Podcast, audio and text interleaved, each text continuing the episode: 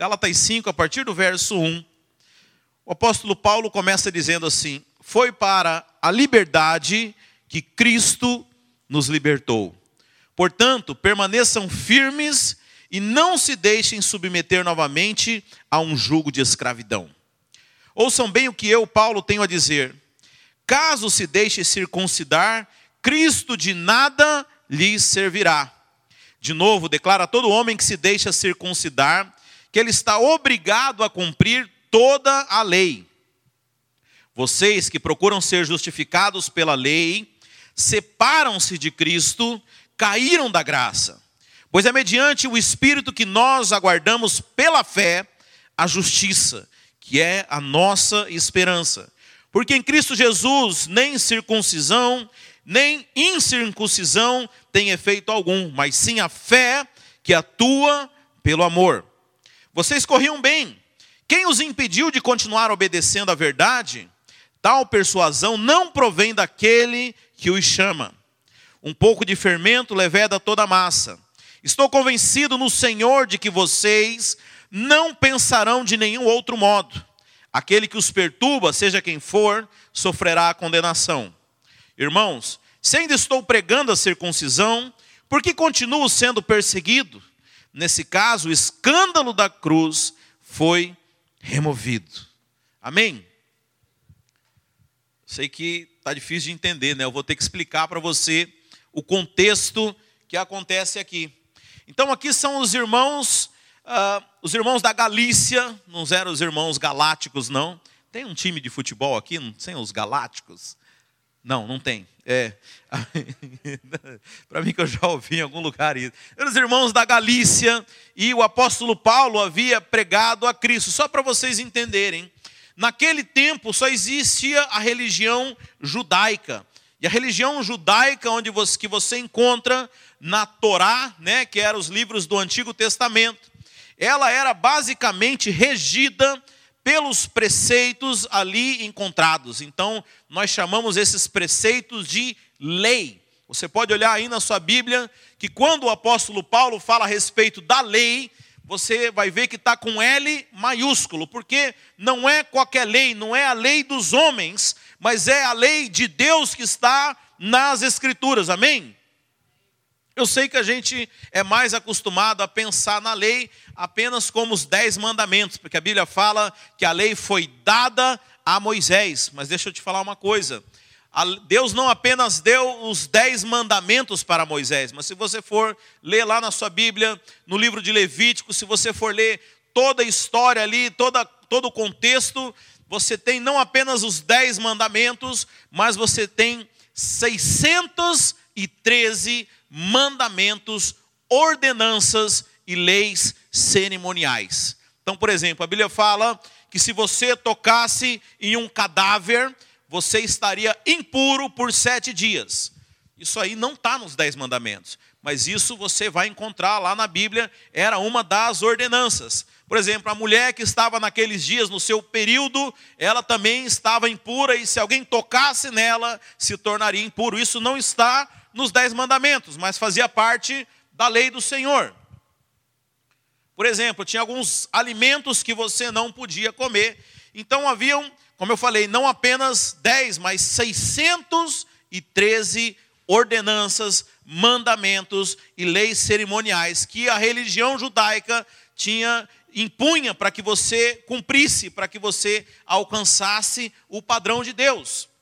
Agora, a lei, a Bíblia fala que ela é a expressão de Deus, ela é a expressão da perfeição de Deus. Mas a Bíblia fala também que foi encontrado falha na lei. Não sou eu que falo isso. É lá no livro de Hebreus, a Bíblia fala que a lei, apesar de ser perfeita, ela não tinha o poder de mudar o homem. Só para você entender, o objetivo de Deus comigo e com você é que nós nos tornemos novamente a sua imagem e semelhança. Então Deus ele entrega a lei e fala assim: "Olha, se você quer ser a minha imagem e semelhança, esse aqui sou eu, esse é o meu caráter. Essa é a minha maneira de ser. Então, quando fala não irar-se, não roubar, não, não, não matarás, isso está falando do caráter de Deus. Mas não é de uma forma simplista como as pessoas pensam. Então, por exemplo, o, o fariseu, ele falava assim: Olha, eu nunca matei ninguém. Mas veja, não é apenas não matar. Jesus fala: Em verdade vos digo que se você, todo aquele que odeia o seu irmão, ele é um homicida. Então não é tão simples assim, né, irmãos? Não é apenas não matar, mas dentro do não matar envolve o que? Não odiar. Jesus fala para os fariseus: olha, vocês dizem que não adulteram, mas em verdade vos digo: se você olhou para uma mulher de uma, de, com pensamento impuro, você já adulterou. Então é uma questão muito mais profunda do que essa coisa superficial que a gente ouve das pessoas que procuram, assim como aqueles fariseus, cumprir a lei. Aliás, a Bíblia fala no livro de Romanos que homem nenhum deu contra, deu conta de cumprir a lei. E aqui o negócio começa a ficar interessante, irmãos, porque Jesus, ele vem para aqueles que não dão conta de cumprir a lei. Amém? Porque veja, se você dá conta de cumprir a lei, você não precisa de um Salvador. Os irmãos estão entendendo? É uma questão muito simples. Eu sei que por tudo que nós já ouvimos e nós vivemos e nós aprendemos, pode parecer algo desafiador, mas é uma lógica muito simples. Às vezes até mais fácil você explicar para alguém que se converte agora do que para quem já tem há muito tempo na igreja. Mas a lógica é simples. Ora, se você dá conta de cumprir a lei, você não precisa de Jesus. Você mesmo já está aprovado por Deus. Jesus ele vem para salvar aqueles que precisam. Isso é tão tão simples que uma vez os fariseus perguntaram isso para Jesus. E Jesus falou: ora, quem precisa de, de médico são os doentes.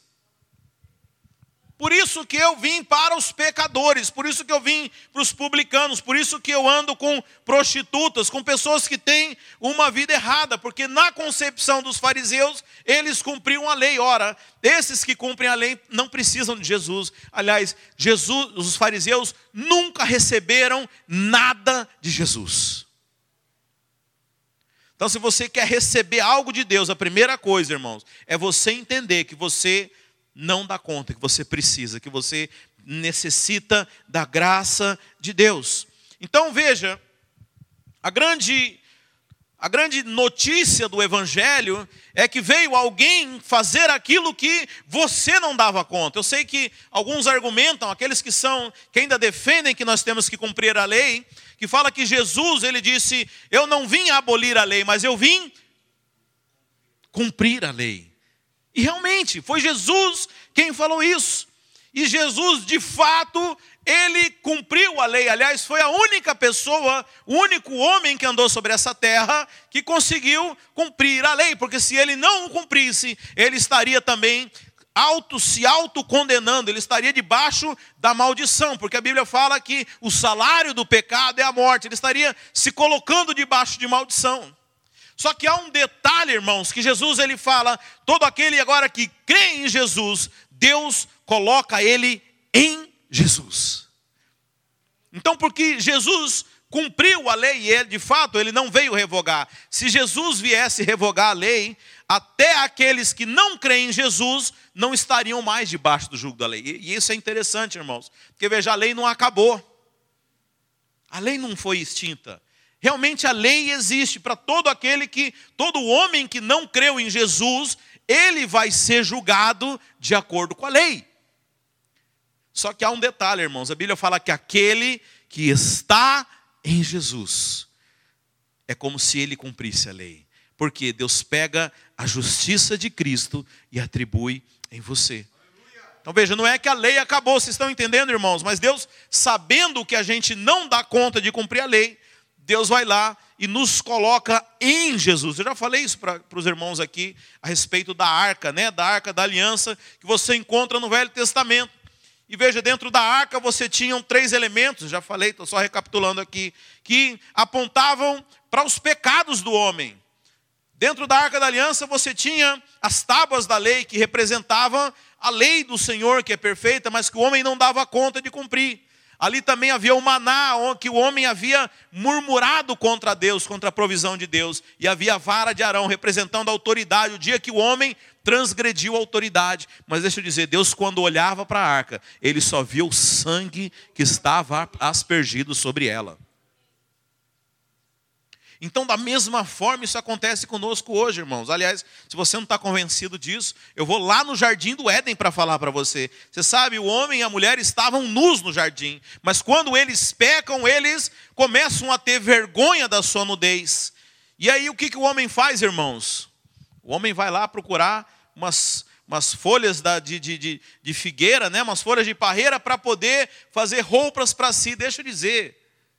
Isso é o homem tentando se esconder diante de Deus. Isso é o homem tentando parecer santo, normal. Agora Deus te conhece.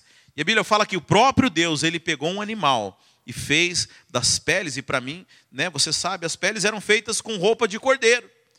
Então, o primeiro animal que morreu, a primeira menção de morte na Bíblia, porque até então não havia, antes do pecado, nada, ninguém havia morrido, animal nenhum, ninguém, não havia morte. O primeiro animal que morre na Bíblia, na história da humanidade, é um cordeiro. E se você for lá em Apocalipse, a Bíblia fala que Jesus morreu desde o princípio. Deus estava profetizando ali. E aí Deus pega aquelas peles de cordeiro, entrega para Adão, e agora eles estão vestidos. De modo que a Deus, quando olhasse para o homem, não visse a nudez, mas visse as peles do cordeiro sobre ele. A Bíblia fala que nós estamos revestidos de Cristo. Deixa eu dizer, aquele que está revestindo você foi alguém que cumpriu a lei, foi alguém que foi aprovado por Deus. Amém? Então, essa é a boa notícia do Evangelho, irmãos. Se eu falar para você, Jesus morreu, mas você tem que continuar cumprindo a lei, foi, não adiantou nada, porque o que, que Cristo mudou? É interessante, você já parou para pensar o que, que Cristo veio fazer aqui, se, não, se, se é para a gente continuar sendo submetido à lei? Agora deixa eu explicar uma coisa também, irmãos. Tem pessoas que ouvem isso e falam assim: ah, quer dizer que eu posso agora sair pecando à vontade. Não, você não pode sair pecando à vontade, porque a nova natureza que Deus colocou em você, ela não é mais o desejo para as coisas do pecado. Mas eu quero dizer que se você pecar, a Bíblia fala que nós temos um advogado junto ao Pai. Deus vai olhar para você e falar: mesmo assim, meu filho, você, você não deixou de ser filho. Os irmãos estão entendendo? Sabe, tem gente que acha que essa mensagem é uma permissividade para o pecado. Não, não tem nada a ver com isso. Mas a Bíblia fala que na nova aliança, as leis não seriam mais escritas em tábuas de pedra, ou seja, você não precisa consultar mais nenhum manual para saber o que você pode e o que você não pode fazer, mas a Bíblia fala que imprimiria no nosso coração as suas leis, ia colocar nas nossas mentes. Sabe, se você é alguém nascido de novo, Sabe, quando você está fazendo algo errado, não precisa ninguém te falar. O seu coração já te constrange. Você fala, eu estou fazendo isso, mas é algo que agride a minha natureza. Eu percebo que não é certo. Sabe, eu lembro que eu fui aconselhar uma pessoa muito tempo atrás. E ela estava muito acusada, ela estava por causa de coisas que ela havia feito. Eu falei, sabe, isso é um bom sinal. É sinal que você nasceu de novo. Você fez, mas você sabe que isso não combina mais com você. Sabe? Então, esse esse é o verdadeiro, é o verdadeiro novo nascimento. Sabe? Mas a maneira de nós nos mudarmos, de nós sermos transformados, como que a Bíblia diz, irmãos? Não é você ficar procurando é, é, é, é se forçar para que as coisas para que você não, não peque. A Bíblia fala que nós somos transformados quando nós contemplamos a Deus. Quanto mais você volta os seus olhos para Deus, mais você é transformado. Quanto mais você volta os seus olhos para si mesmo, mais pecado você tem. Porque a força, a força da lei é o pecado, irmãos. Quanto mais você fica se, com introspecção e pensando no seu pecado, mais você vai pecar. Deus não quer que você olhe para o pecado. Deus não quer que você olhe para dentro da arca. Você sabe, nós somos a arca de hoje. Nós é quem temos a presença de Deus. Deus não quer que você olhe para dentro da arca. Deus quer que você olhe para Jesus. Por isso a pregação neotestamentária, a pregação da nova aliança, ela jamais vai falar dos seus pecados. Ela vai fazer, olha para Jesus. Olha para Jesus. Sabe, a verdadeira mensagem da graça, ela não fica mandando você procurar pecado em você. Sabe, isso não importa, isso está resolvido. Mas se você quer mudar de vida, olhe para Jesus. Então o apóstolo Paulo, ele havia trazido essa mensagem para esse povo aqui, é, da, da Galícia, de Gálatas, os Gálatas, e ele havia falado para eles isso, que Jesus havia cumprido a lei e que eles agora eram livres da lei. Olha só como é que começa o verso 1 aqui. Foi para a liberdade que Cristo nos libertou. Deus te chamou para a liberdade. Porque a lei, a lei era uma escravidão. A lei escravizava as pessoas. Você imagina você viver uma vida o tempo inteiro preocupado em não fazer coisa errada. Irmãos, isso é uma escravidão. Você não tem liberdade. Você sabe o que, que é? Você sabe, infelizmente, tem muitas igrejas onde as pessoas estão lá, mas elas estão por medo. Tem cultos que estão cheios, você fala, essa igreja aqui é um avivamento. Mas Deus ele conhece o coração das pessoas. Muitas pessoas estão lá não é porque estão com prazer, não. Não é porque desejam servir a Deus. Elas estão lá porque elas acham que o dia que elas não forem no culto, o dia que elas não orarem, o dia que elas não fizerem alguma coisa, Deus vai pesar a mão sobre elas. Ah, irmão, que isso? Que tipo de evangelho é esse? Isso é uma escravidão. Sabe, eu conheci uma pessoa, uma, uma missionária, e era alguém que era uma bênção, e ia e fazia, e não tinha tempo ruim para fazer a obra de Deus, mas ela tinha um testemunho que melava tudinho. Ela tinha um, teve um filho, e aquele filho, Deus, aquela criança, acho que nasceu com um problema congênito, e ela ia morrer, e ela orou a Deus, e Deus curou o filho dela. Glória a Deus, o rapaz já tinha, rapaz, já tinha lá seus vinte e poucos anos, e ela falava, eu faço a obra de Deus. Mas Deus falou que o dia que eu parar de fazer a obra, Ele leva o meu filho. Eu falei, meu Deus do céu, que conta é essa, irmãos? Que, que peso é esse? Você acha que a pessoa estava tava alegre de fazer a obra de Deus? Não, ela estava com medo, porque ela achava o dia que ela parasse, Deus ia matar o filho dela. Que isso, gente? Que tipo de Deus é esse? Mas eu tenho certeza que quem está aqui é porque ama Deus. Está aqui por prazer, ninguém está com medo. Mas sabe, esse é o tipo de escravidão que a lei produz. Tem gente que fala, ah, o dia que eu morar pela minha família, vai acontecer, o diabo vai botar a mão e vai acontecer tudo errado minha família. Eu, sabe, irmão, essa semana eu estava falando com Deus. Eu falei, ó oh, Deus, se não for você, se não for o Senhor Deus, se depender de mim, eu estou lascado, irmãos, porque eu sou muito fraco, eu, eu não dou conta. É só por Deus. Sabe, se, se depender da, da minha oração para eu, eu guardar minha família. Você imagina que peso esse? O dia que você não orar, vai cair um raio na tua casa. Meu Deus do céu, irmãos, que escravidão é essa? Que vida horrorosa é essa? Mas a Bíblia fala que Cristo te libertou, Cristo morreu para que você fosse livre. Irmãos, vamos viver como livres. Eu acho maravilhoso quando a gente consegue enxergar a graça no Velho Testamento. Estava falando isso com Andressa que a gente estava lá, lá em Pompa, a mensagem que o pastor Ray pregou anteontem à noite, ele estava falando a respeito da Arca da Aliança, que ela foi para a casa de Obed-Edom. E a Bíblia fala que Obed-Edom, ele não era, ele não era Davi teve uma teve uma sacada maravilhosa, né? Porque eles foram transportar a Arca da Aliança, Usar botou a mão, morreu. Ele falou assim: Eu vou botar essa arca na casa de alguém de Israel. Eu vou botar na casa de um gentil, do Gadita de Obed-Edom, porque se morrer que morre ele. E a Bíblia fala que Deus abençoou Obed-Edom, ou seja, Deus abençoou o gentil. Deus abençoou quem não era da aliança. Olha Deus falando a respeito da graça, irmãos. Minha voz está acabando. Então veja, perdi até a linha de raciocínio aqui. É, Deus ele quer demonstrar sua graça assim, do Velho Testamento. Eu estava lembrando aqui, Davi falando: Que darei eu ao Senhor por todos os seus benefícios, por tudo que Deus tem me abençoado. Que, irá, que será que nós podemos dar, irmãos? E ele fala: Tomarei do cálice da salvação. A maneira como você mais pode honrar a Deus, deixa eu falar, não é uma oferta que você traz aqui, não é com a sua presença gloriosa vindo nos cultos, não. A maneira melhor como você honra a Jesus e o seu sacrifício é, é você vivendo na liberdade. É a melhor maneira que você honra, porque você está falando, eu estou honrando aquilo que Jesus fez. Agora, se você vive na escravidão, você está desonrando. Olha o que o apóstolo Paulo fala aqui. Foi para a liberdade que Cristo nos libertou. Portanto, permaneçam firmes e não se deixem submeter novamente a um jogo de escravidão.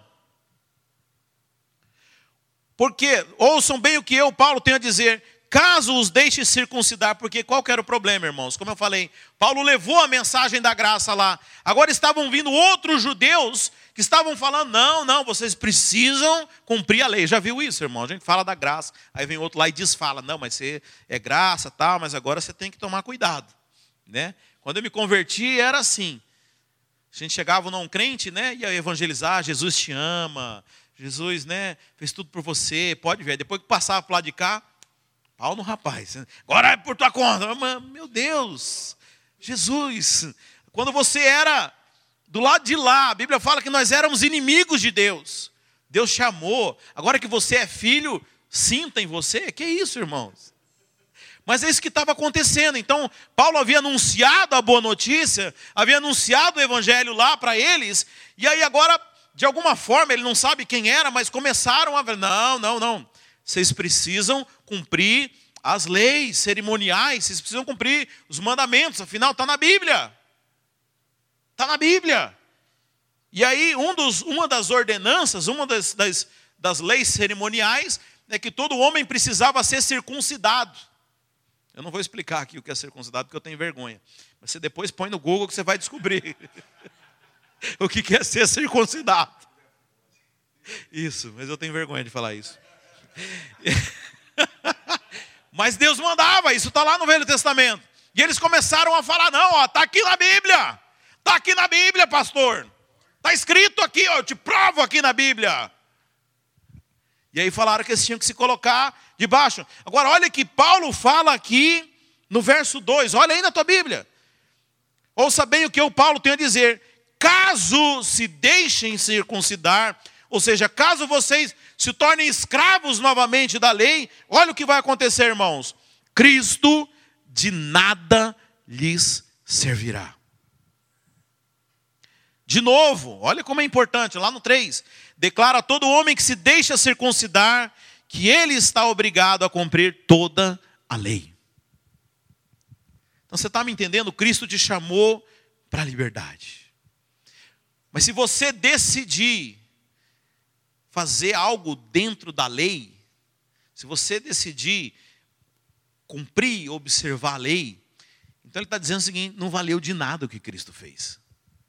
Como eu falei, como eu comecei aqui. Ora, se você cumpre a lei, você não precisa de Salvador. Então, se você decidir se colocar debaixo da escravidão, não adiantou Cristo. Aliás, deixa só para você entender algo aqui. Todos concordam aqui que para ir para o céu tem que ser justo, sim ou não? Até aqui é ponto pacífico, né? Amém? Para ir para o céu tem que ser justo. Agora, a questão é até todos os crentes concordam. Que no céu só entra justo. Né? Você imagina, você vai encontrar no céu cara que é encrenqueiro. Não combina com o céu, né? Para ir para o céu tem que ser justo. Agora, qual que está a divergência entre os crentes, irmãos? É como se tornar justo. Essa que é a questão aqui. Então a Bíblia fala que existem duas maneiras de você se tornar justo. Amém? Lá em Filipenses 3:9, se você quiser anotar, se quiser abrir, eu vou ler para você. Lá em Filipenses 3:9 fala muito claro quais são as duas maneiras de você se tornar um justo. Olha o que diz lá. Filipenses 3:9. E ser encontrado nele, está falando de Jesus. Lembra que eu falei que nós estamos em Jesus e ser encontrado nele, não tendo a minha própria justiça que procede da lei, mas a que vem mediante a fé em Cristo, a justiça que procede de Deus e se baseia na fé. Então aqui fala das duas maneiras de você ser justificado. Então qual que é a primeira maneira de você ser justificado? Justiça e não tendo a minha própria justiça que procede da lei. Então veja, se você cumprir a lei, você vai ser declarado justo. E a Bíblia chama isso de justiça própria. Por que, que é justiça própria? Porque dependeu de, de você. Então é sua justiça, justiça própria. Eu fiz, então essa justiça é minha. Então Deus, se você cumprir a lei, lembra que são 613 mandamentos, não são só 10 não. Mas eu falo que nem os 10 você cumpre. Mas se você cumprir ela, você vai ser declarado justo. Então você tem justiça, justiça própria. Ninguém te ajudou, foi você quem foi lá e conseguiu. Amém. Amém, irmãos. Os irmãos estão com medo da amém aí, né? Mas é, é a justiça, é o, é o deal. Foi feito lá, lá no Velho Testamento. Foi quando Deus entregou a lei diante de Moisés. Se você olhar lá em Deuteronômios, Deus fala, faz esse deal com o povo. Olha, se atentamente guardar a minha lei, serás bendito no campo, bendito. Está lá na Bíblia, irmãos. Então, essa é a justiça própria, porque procede do cumprimento da lei. Foi você quem cumpriu, por isso ela é sua. Agora, existe uma outra forma de você ser justificado. Acompanha lá, Filipenses 3,9. Mas a quem mas a que vem mediante a fé em Cristo. A justiça que procede de Deus e se baseia na fé. Essa é outra forma de você ser justificado. Então você tem fé em Cristo e aí Deus, por isso que ela não procede mais de você, procede agora de Deus. Deus ele te dá. A Bíblia fala o dom da justiça. Dom é presente. Então Deus ele te, se você tem fé, em Cristo, Deus te dá. Então nós temos duas formas de, de você se tornar justo. Através de você mesmo, a justiça própria, pelo cumprimento da lei, ou quando você acredita que Cristo te justificou, Deus ele vai lá e te dá a justiça. Mas como que acontece isso? Você sabe, Abraão, é o pai da fé. A Bíblia fala que Abraão creu e Deus colocou ele como justo. Abraão creu e isso lhe foi imputado por justiça. Abraão foi justificado apenas porque creu. Hoje nós somos justificados apenas quando cremos. Essa é uma forma. Ou você também é justificado quando você cumpre a lei. Então, eu particularmente prefiro a segunda maneira, irmãos. Eu prefiro crer que eu fui justificado. Aí Deus pega, por isso essa procede de Deus, porque eu não fiz nada, eu apenas criei. E você sabe, a palavra graça é um favor imerecido, ou seja, favor para quem não merece. Então eu não mereço, então você me dá. Por isso que a Bíblia fala: onde abundou o pecado, superabundou a graça. Quanto mais pecado, mais imerecido. Deus vai lá porque o sacrifício de Cristo, ele é suficiente para cobrir qualquer pecado. Todo aquele que crê em Jesus, ele é justificado pela obra de Jesus, porque Jesus cumpriu a lei e Deus te coloca em Jesus. Amém, irmãos? Novamente, eu não estou fazendo apologia do pecado, não estou mandando ninguém pecar, mas eu estou dizendo que você hoje pode escolher entre ser justificado por aquilo que você faz, pela justiça própria, pelo cumprimento, né, por ser menino obediente, ou você pode ser justificado tendo fé. São as duas maneiras. Pastor, eu posso misturar as duas? Porque você sabe, tem coisa que eu dou conta, tem coisa que eu não dou conta. Então, nas coisas que eu dou conta, né, nas coisas que eu dou conta, eu, eu faço por mim mesmo, não precisa Jesus, e nas coisas que eu não dou conta, eu falo, Jesus, me salva aqui. Não, não pode. Não pode. Lá em Tiago, lá em James, ele fala o seguinte: que aquele que decidiu cumprir a lei, se ele for achado em falta em um só aspecto, ele é réu de toda ela. Então, ou você cumpre sem, eu falei uma vez aqui, né? que é uma prova, mas essa prova assim só passa quem tira 10. É porque na cabeça do mundo é o seguinte: você tirou 5, dá para passar. Né? O mundo acha que é o seguinte: que, que Deus tem uma balança, aí pega tudo que você fez de bom e tudo que você fez de ruim. Se o que você fez de bom foi um pouquinho a mais daquilo que você fez de ruim, você vai para o céu. Então veja, mas é uma prova que só passa de ano quem tirou 10. Não adianta tirar 9,9. Não, tem que tirar 10. Jesus não teve nenhum pecado. Jesus cumpriu, cumpriu toda a lei. Então Tiago fala aqui que aquele que, que, que é, que, que falha em apenas um mandamento da lei, ele é réu de toda ela. Então, se você quer viver pela lei, você tem que ir. E você sabe, irmãos, eu falo que a gente não tem nem noção do que é isso. Lá no Brasil tem uma religião que, que gosta de guardar o sábado. Mas o jeito dos caras guardar o sábado, irmão, é, é ruim demais, cara.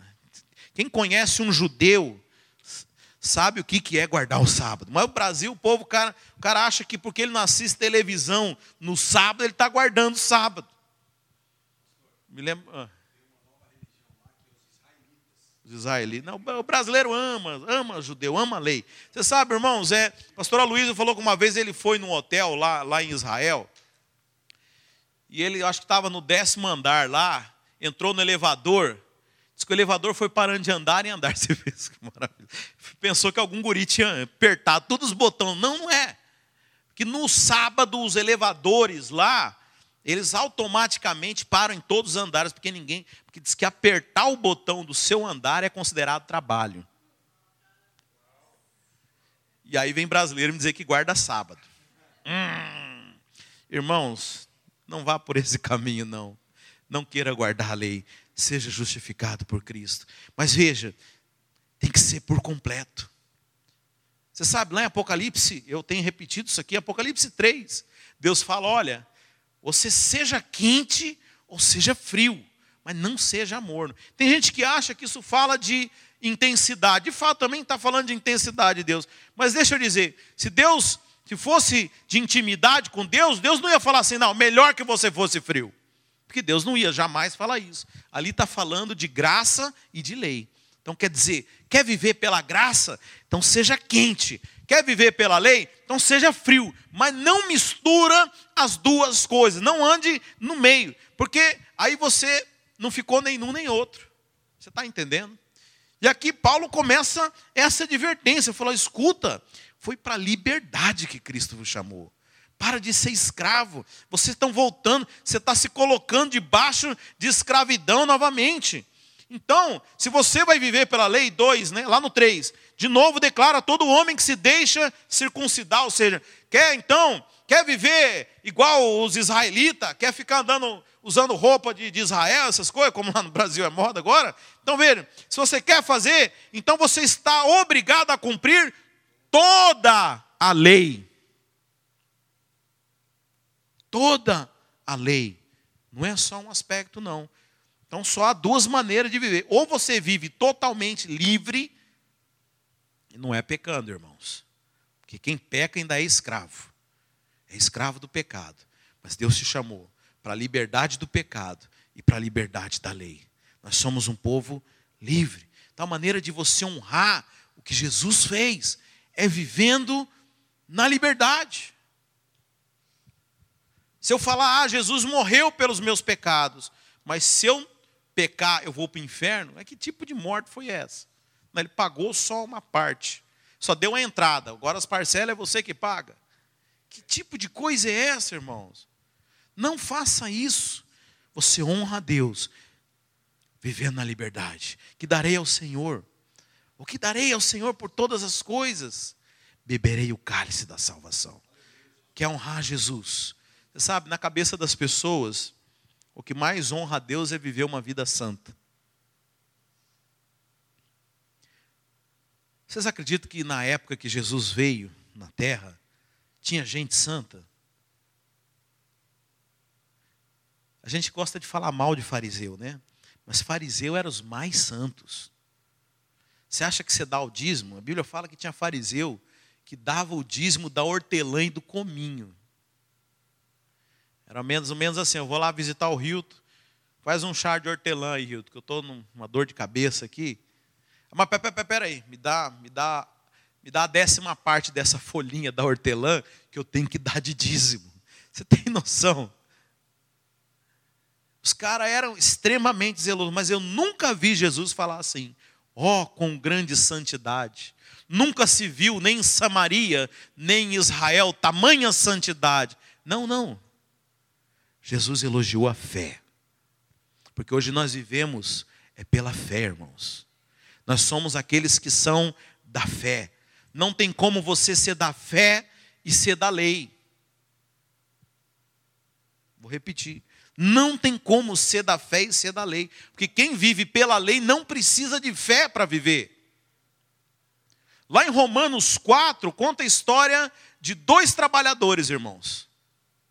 A Bíblia fala que teve um que foi lá e trabalhou o dia inteiro. A Bíblia fala: aquele a quem trabalhou, o salário não é favor, mas é dívida. Então veja, eu vou lá combinar trabalhar com o irmão. E aí eu trabalho o dia inteiro.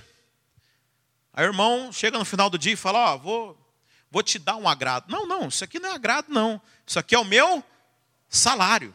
Você não está fazendo favor nenhum para mim, ou está fazendo favor? Não, você está dando aquilo que eu mereço, agora é meu. Sim ou não? A Bíblia fala lá em Romanos 4: aquele a quem trabalhou, o salário não é favor, mas é uma dívida. Mas aquele a quem não trabalhou, olha só, mas crê, Deus pega a sua fé e dá por justiça.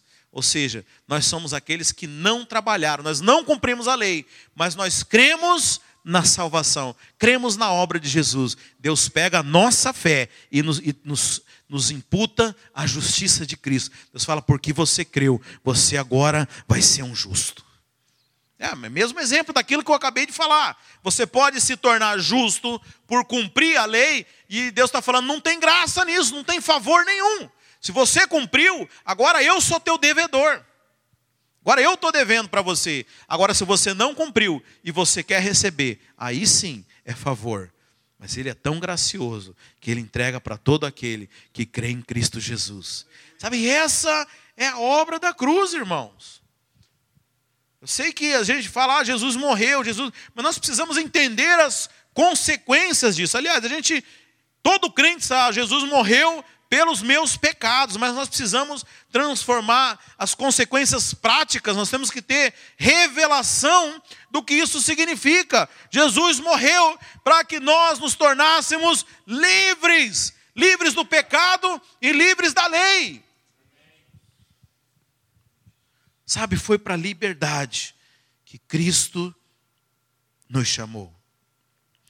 Então Paulo fala: olha, vocês que procuram ser justificados, pela, lá no 4, que procuram ser justificados pela lei. Lembra que eu falei que tem duas formas de você se tornar justo: pela, pela cumprimento da lei ou pela fé em Jesus Cristo. Então ele fala aqui, para aqueles que querem, no 4, vocês que procuram ser justificados pela lei, ou seja, pelo cumprimento dos mandamentos.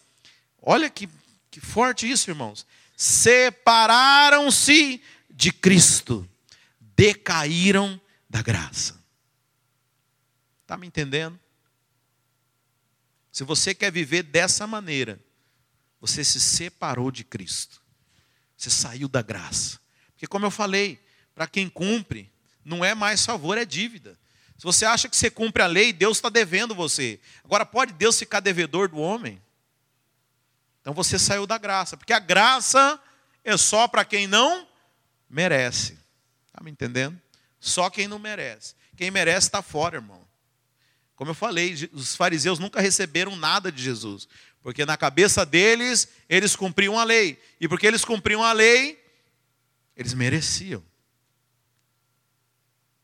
No 5. Pois é mediante o Espírito Santo que nós aguardamos pela fé, pela fé, a justiça que a nossa esperança. Então veja, a justiça é dada e nós justificamos, somos justificados pela nossa fé. Fé em quê, irmãos? Fé que Jesus cumpriu a lei que nós não demos conta de cumprir. E todo aquele que crê em Jesus, ele é inserido em Jesus. Nós somos agora parte do corpo de Jesus. Nós, a Bíblia fala que nós somos o corpo de Cristo. Então veja, hoje nós estamos, como diz lá em Efésios, assentados nas regiões celestiais, juntamente com Jesus Cristo. Sabe, você tem que ter convicção a respeito disso. Ah, pastor, mas eu pequei agora. Será que eu vou, se eu não vou mais ser salvo? Será que eu vou para o inferno? Eu pequei. Você tem que entender que você foi justificado pela obra de Cristo, não depende mais de você, é pela fé. Agora é interessante que toda vez que você tem esse tipo de pensamento, você coloca em dúvida a sua fé. Como que você pode ter fé se você tem dúvida? Nós temos que ter a convicção.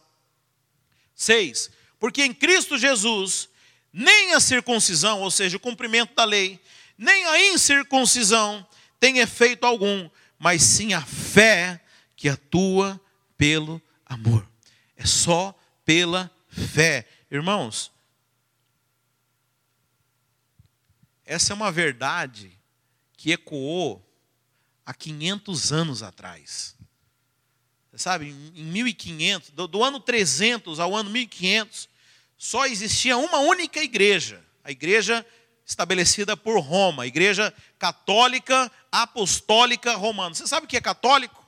Católico significa universalista, ou seja, só havia uma igreja no mundo inteiro, que era a igreja cristã estabelecida por Roma. Né? E essa igreja, ela vinha falando a respeito da, da justificação pelas obras. Né? Quem, já, quem já parou, quem conhece a fé católica, sabe a respeito das penitências, a respeito das coisas. Mas no ano de 1500, Deus começou a mover o coração de alguns homens e Martinho Lutero, ele vai lá e fala sola fide. Ou seja, isso em latim, né? Sola, somente pela fé. É só pela fé. Só pela fé. Isso em 1500, irmãos. Tem igreja que até hoje não entende isso. E aí você, na verdade, Lutero era um padre católico, ele queria uma audiência com o Papa para alertar o Papa a respeito disso, dizendo que as pessoas estavam vivendo uma fé errada. Eles estavam crendo nas obras, estavam crendo nas penitências. E deixa eu dizer, tem crente até hoje que vive desse jeito. Ah, pastor, eu não acendo vela lá em casa, eu, eu não subo escadaria de Aparecida de joelho. Não, mas você acha que é a tua oração que faz mover o coração de Deus? Você acha que se você não fizer um, um jejum lá, Deus não vai te dar alguma coisa? Você só trocou a moeda, mas você continua querendo pagar pela bênção. Mas Martim Lutero falou: somente pela fé, sola fide. Isso em 1500, irmãos. E aí a igreja começa a perseguir ele, não aceita essa verdade, e aí nasce a igreja reformada, da qual nós somos filhos. Da qual, aliás, toda igreja que se diz evangélica é filho, mas a maioria perdeu essa verdade que foi tá lá no começo, somente pela fé, irmãos. No 6, porque em Cristo Jesus, no 7 agora, vocês corriam bem, ou seja, o apóstolo fala, vocês começaram bem, vocês entenderam o evangelho. Agora ele faz uma pergunta: quem os impediu de continuar obedecendo à verdade? Isso tem outra coisa também. Lembra que eu falei que a Bíblia diz que a lei foi dada a Moisés, mas, não, mas, lá em João fala, a lei foi dada a Moisés, mas a graça e a verdade vieram por meio de Jesus Cristo. A lei foi dada a Moisés, mas a graça e a verdade vieram por meio de Jesus Cristo. Irmãos, entendem? A lei foi dada a Moisés, porque a lei, ela é impessoal, ela é fria, ela é, ela é uma tábua de pedra. Já viu igreja que parece uma tábua de pedra? Os caras são frios, né? Aquela coisa mecânica. Isso é a lei, irmãos. A lei produz religiosidade. Então a lei foi dada, ela é um negócio. Tó, se deixar cair, quebra. Mas a graça e a verdade vieram, porque graça e verdade são uma pessoa, a pessoa do Senhor Jesus. Mas você sabe por que, que, ela, veio, por que, que ela veio? Porque você nunca ia dar conta de chegar até ela. Você sabe, irmãos, a definição natural de religião, se você olhar em qualquer dicionário e o consenso dos teólogos, a religião é o homem tentando se achegar a Deus. Por que, que nós não somos uma religião, irmãos? Falar por mim, porque eu cansei de procurar, mas nunca achei. Foi ele que veio até mim e me achou. Por isso o cristianismo não é religião. Cristianismo não é uma fórmula para você chegar até Deus.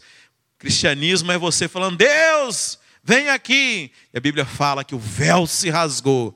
Mas você sabe, tem gente que acha que o véu se rasgou para a gente entrar lá no Santo dos Santos. Mas não, porque a Bíblia fala que Deus não habita mais em lugares feitos por mãos humanas. Então o véu do tabernáculo se rasgou para que Deus pudesse sair de lá e fosse te encontrar na beira do caminho e te pegasse pela mão. Então veja, a graça e a verdade ela vem até você. Você jamais ia encontrar ela.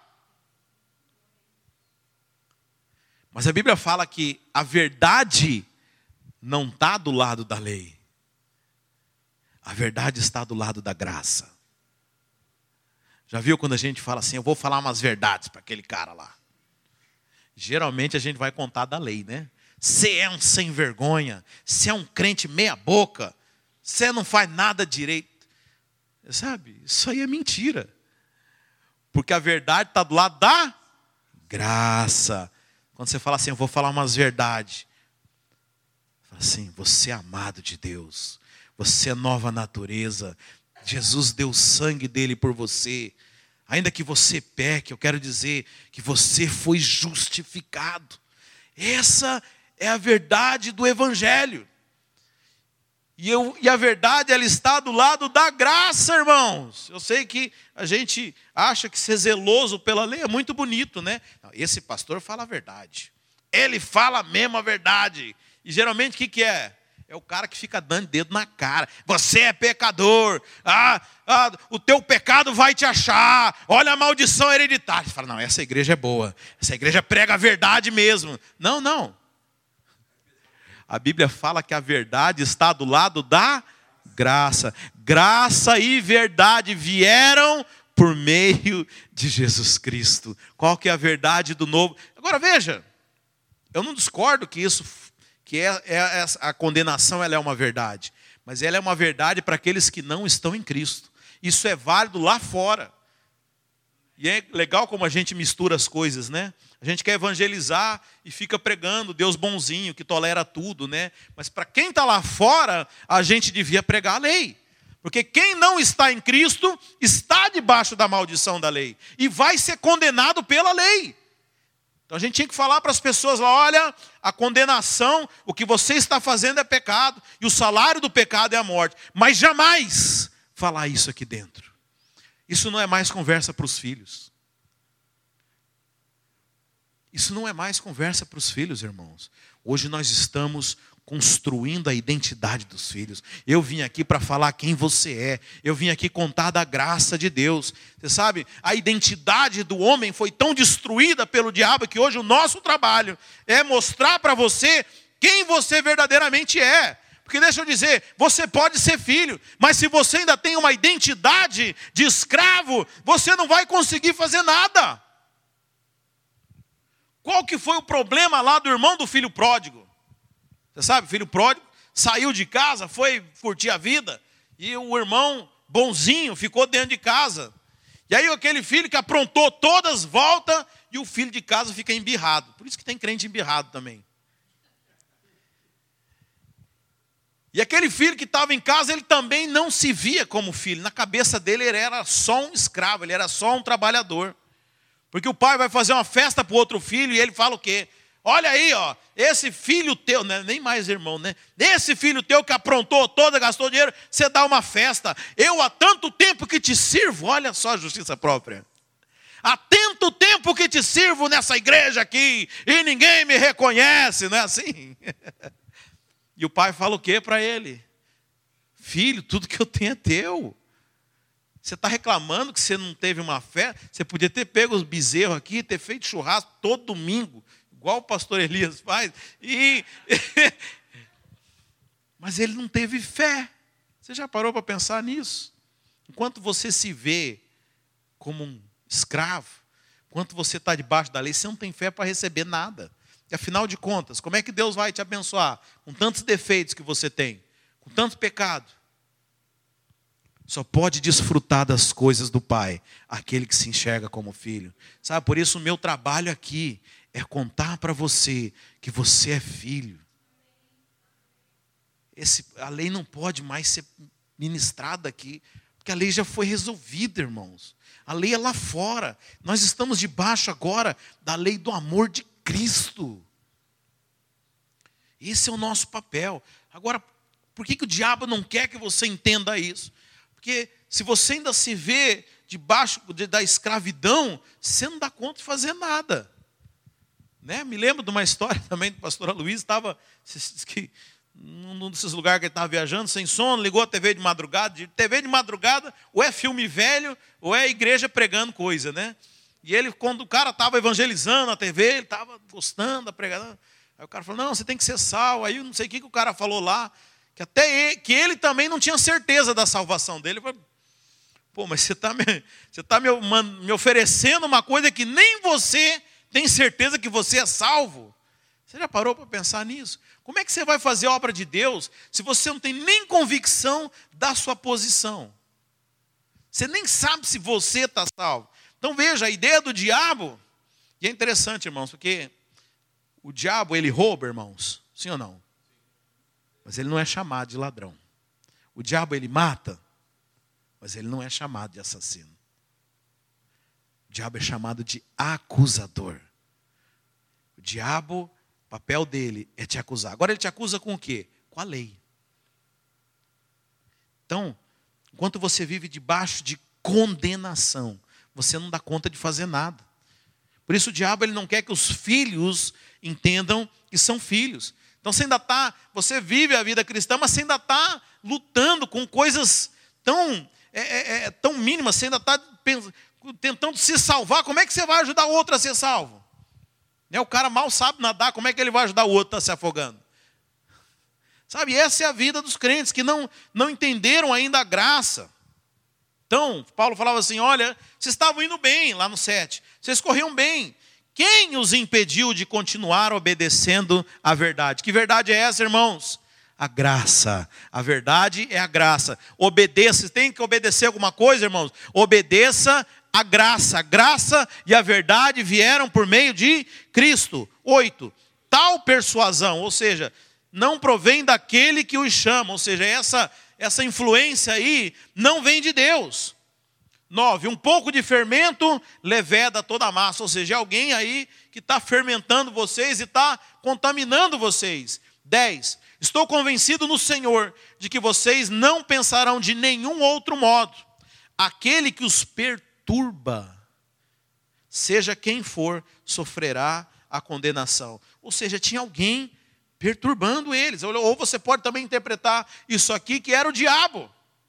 É o diabo que estava condenando eles e condenando a consciência dele. Olha, esse aí, esse sim vai sofrer a condenação. Mas 11, irmãos, se ainda estou pregando a circuncisão, ou seja, se eu ainda estou pregando a lei, por que continua sendo perseguido? Você sabe, o apóstolo Paulo, ele era alguém, ele era um fariseu, ele era alguém que conhecia a lei do Senhor, ele era, ele era judeu e ele estava, e ele era um perseguidor da igreja, mas a Bíblia fala que ele conheceu a graça. E aí as pessoas, aquele partido dos fariseus, começou a perseguir ele. Então ele fala assim: se eu tivesse pregando a lei, ninguém ia estar me perseguindo. Você sabe que isso é profético, né, irmãos? Lá em Hebreus fala que Abraão teve dois filhos, né? Porque todos nós falamos, todos somos crentes, né? Todos somos filhos de Abraão. Mas o problema é que qual que é a sua mãe? Porque Abraão teve duas esposas. E a Bíblia fala que uma representa a lei, era Agar, e outra representava a graça, que era Sara. Agar teve um filho chamado Ismael. E Sara teve um filho chamado Isaac. Isaac é o filho da graça. É, Ismael era o filho da lei. Então, tudo bem, né? Você é filho de Abraão, ok. Eu quero saber quem é que é tua mãe. Porque tem filho de Abraão, tem crente, mas que é filho de Agar. E a Bíblia fala, há uma profecia lá, que o filho da lei iria perseguir o filho da graça. É ou não é, irmãos? Irmão, se você prega a lei, ninguém vai te incomodar, não. Até ímpio gosta de ouvir a lei, não é? Não. Eu tenho, eu tenho amigo ímpio, irmãos. Eles falam assim: não, eu, é, é bom você ter uma religião. faz bem para você, faz bem para o caráter, né? Porque a religião fala que você tem que ser um bom homem, que você não pode, que você, você tem que pagar os seus impostos, você não pode roubar, você não pode matar. Todo mundo eu acho que devia ter uma religião. Vai falar da graça para esse cara. Vai ver como ele vai ficar possesso. Se tem uma coisa que deixa o ímpio possesso, é você falar da graça de Deus. Eu me lembro que eu estava liderando uma cela lá em Santa Catarina e foi uma visitante. E ela, dessa, de uma fé, né, de uma igreja tradicional. E eu estava falando a respeito da graça. E essa irmã entendeu, né? Mas eu lembro que ela fez uma pergunta: ah, mas o cara que é o assassino que está lá na cadeia, esse não vai ser salvo, né? Eu falei: se ele crê em Jesus, vai. Mas como assim? Como assim? Como ele pode ser salvo? Uai, Jesus morreu por ele. Porque na cabeça da gente, irmãos, a gente é muito melhor que os outros, né? Porque nós estamos aqui no culto, né? A gente é melhor do que o assassino, que o pedófilo. Mas deixa eu dizer, aos olhos de Deus, nós somos todos pecadores, irmãos. Nesse aspecto não existe pecadinho ou pecadão. A irmã que fofoca é tão pecadora quanto o homicida. Não é? Quem que deu o pastor Jairus que deu o exemplo? Não adianta se você. Ah, não, pastor Aloysio lá na conferência. Não adianta se você sabe pular um metro ou você sabe pular dez. O muro tem 100 quilômetros. Então, o que pula 10 olha para o de 1 lá e fala: coitado de você, você nunca vai chegar. Olha como eu pulo 10 vezes mais que você. Só que o muro não tem 10 metros, o muro tem 100 quilômetros. O que, que adianta você olhar para o outro? É o sujo falando mal lavado. Você está um pouquinho melhor, você acha que você é melhor, você é tão ruim quanto. Isaías fala que aquilo que a gente acha que é a nossa justiça, para Deus é um trapo de imundície. Sabe o que é trapo de imundície? Eu tenho vergonha de falar também, vocês olham no Google. Era absorvente feminino, irmãos. Não tinha esses que vende igual no Walmart, né? Eles usavam um trapo e era chamado trapo de imundície. Então a justiça humana para Deus é igual um absorvente usado. Você já viu isso? Teve coragem de pegar. É isso que é para Deus a nossa justiça. Então não importa o quanto, é não adianta, irmãos. Então, você quer ver as pessoas ficarem possessas, é você falar da graça de Deus. Ah, isso é um absurdo. Você está dizendo agora que fulano vai estar no céu. Rapaz, você vai se surpreender com tanta gente que vai estar no céu. Glória a Deus, irmão. Eu quero o céu cheio. Cheio mesmo. Eu gosto de, de, de lugar cheio. Deus gosta também de lugar cheio. Você vai se surpreender, falar, mas esse cara está aqui. Pois é, esse cara está aqui. E eu vou falar, tem cara que é tão, que, que, que é tão sem vergonha, mas que crê tanto na graça de Deus. E aqui, ó, você vê, tinha a carta dos Coríntios também, né? Os irmãos de Coríntios entenderam a graça. E Paulo, você sabe o que, que tinha lá na igreja de Coríntios, irmãos? Tinha um cara que estava pulando a cerca com a enteada dele. Tinha os caras, eles iam na ceia, irmãos. Você sabe, não era esse copinho, não, era copão. E era vinho, com álcool. Porque os caras saíam bêbados da igreja. Saia, esse quando foi benção mesmo. Tinha gente. tinha, eles brigavam entre eles na igreja, eles iam levar para ímpio decidir. Mas Paulo elogia aqueles caras, porque vocês entenderam a graça. É só uma questão de tempo para vocês acertarem o prumo. Mas o pessoal de Gálatas era o oposto. Eles se achavam os guardiões da lei, fazia tudo certinho, zelosos demais, mas tinha uma doutrina errada na cabeça. E Paulo fica bravo com isso. Paulo acha mais sério isso, porque a questão de Corinto eles tinham a doutrina certa, era só uma. Só o tempo ia fazer com que eles fizessem certo. Agora em Gálatas eles tinham a doutrina errada. Isso ia acabar transformando o quê? Em legalismo, em religião pura. Era só algo exterior. Então, muito, isso é muito sério, irmãos. Nós temos que pregar a graça. Então, veja, Paulo fala assim: olha, eu estou pregando a graça, porque se eu estivesse pregando a lei, Ninguém ia estar tá me perseguindo, irmão. Se prepara para ser perseguido. Se prepara para a gente falar mal de você. Então ele fala: se eu ainda estou pregando a circuncisão, por que, que eu continuo sendo perseguido? Nesse caso, o escândalo da cruz foi removido. Então, se ele tivesse pregando a lei, o escândalo da cruz tinha, tinha, da cruz tinha sido removido. Mas qual que é o escândalo da cruz, irmãos? A graça de Deus.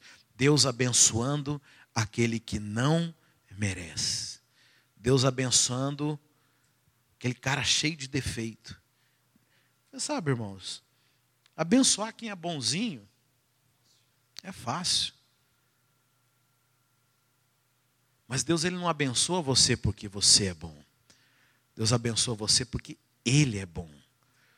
A Bíblia fala que Deus prova o seu amor para conosco, nos amando, quando nós ainda éramos pecadores. Isso mostra a natureza de Deus. Isso mostra graça. Isso mostra realmente quem é Deus. Você falar para as pessoas que Deus vai abençoar aquele que cumpre toda a lei, que diferença há do nosso Deus para qualquer Deus de qualquer religião aí? É fácil. Agora, aquilo que Jesus pregou lá em Mateus 6, amar os vossos inimigos. Deus fez isso primeiro, quando Ele nos amou. Deus nos amou quando nós ainda éramos os seus inimigos. Mas agora que você é filho, muito mais, irmãos, muito mais. Mas só o amor de Deus Alex. Alex. Está pensativo, olhando lá fora. Põe a música para nós. Já pôs? Para parecer que está acabando. Aliás, nós vamos ministrar a ceia aqui, vai ser preciso ligar a luz aqui. Aê, tá bonita a música. Parabéns. É, irmãos, Deus já nos amou. O seu favor já foi derramado sobre nós. Isso é suficiente? O que, que os irmãos acham? É suficiente para sua salvação, mas deixa eu falar uma deixa eu arriscar aqui uma heresia. Não é suficiente para você desfrutar da sua vida com Deus. Porque assim como aquele filho que era filho, o irmão do filho pródigo, você pode estar vivendo na casa com a mentalidade de escravo. E eu não quero que você chegue lá naquele dia e fale, olha lá o Elias, você deu tudo para ele, não deu nada para mim. Aquele miserável, pecador, sem vergonha, tinha tudo. E Deus falava para você, você também tinha tudo. Por que, que você não pegou? Para que você possa desfrutar de tudo aquilo que Deus tem para você. Você precisa viver como um filho. Por isso que eu falei, irmãos, eu não venho aqui pregar a lei. Eu venho aqui dizer quem que você é. Eu vim dizer aqui que você foi justificado pela graça.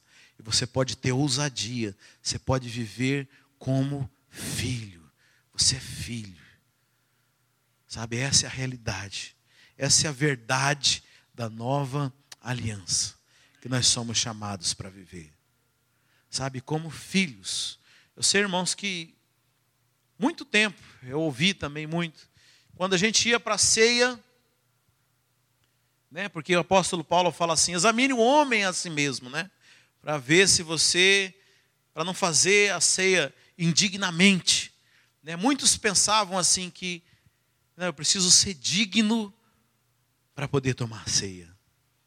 Mas você sabe que João, quando ele teve a visão do Apocalipse, lá nas ilhas gregas, olha que lugar gostoso, né? Na ilha de Patmos, é onde são as ilhas gregas hoje.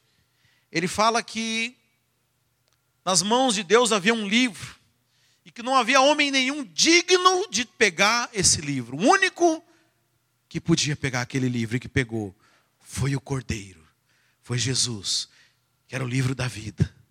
Então, deixa eu dizer, nós jamais seremos dignos, mas ainda assim nós podemos ter parte por causa de Jesus. Então, quando o apóstolo Paulo fala, examine o homem a si mesmo para que não faça indignamente. Ele está dizendo da maneira como você toma esse cálice. Você precisa discernir o corpo. Você tem que entender o que você está fazendo aqui. Mas eu quero dizer que a celebração da ceia, irmãos, não é o dia de você olhar para o seu pecado. No Velho Testamento, havia o dia da expiação, onde eles faziam celebração em memória dos pecados. Toda a família ia diante do sacerdote com um cordeiro, o sacerdote matava aquele cordeiro e aquela família estava purificada dos pecados por um ano, até o ano seguinte. E eu imagino, irmãos, que aquelas famílias não iam lá tristes, mas iam lá radiantes de alegria, porque elas seriam purificadas. E no lugar dessa cerimônia, por que engraçado, né? O povo que, que ainda cumpre a lei, eles não fazem mais sacrifício de animal, né? Mas na nova aliança, essa cerimônia foi substituída pela ceia do Senhor. Mas na ceia do Senhor você não lembra mais dos pecados. Jesus fala: fazei em memória de mim. Fazei em memória de mim. A ceia não é mais para você lembrar dos seus pecados, mas é para você lembrar do sacrifício de Jesus. E se lá naquela, que era para lembrar dos pecados, na velha aliança, eu imagino que as famílias saiam de lá felizes, porque os pecados haviam sido perdoados. Muito mais agora, nós devemos estar alegres e participar da ceia do Senhor. Ah, pastor, mas eu eu pequei. Eu pequei essa semana, não. Eu pequei essa manhã, pastor, você não está entendendo. É para você mesmo essa ceia. Onde abundou o pecado, vai superabundar a graça nessa manhã. E eu te convido a se colocar de pé e a vir ter parte no corpo de Cristo. parte no sangue que te lava de todo pecado. E se você ainda está debaixo da acusação da lei, eu te convido nessa manhã a se colocar debaixo desse sangue.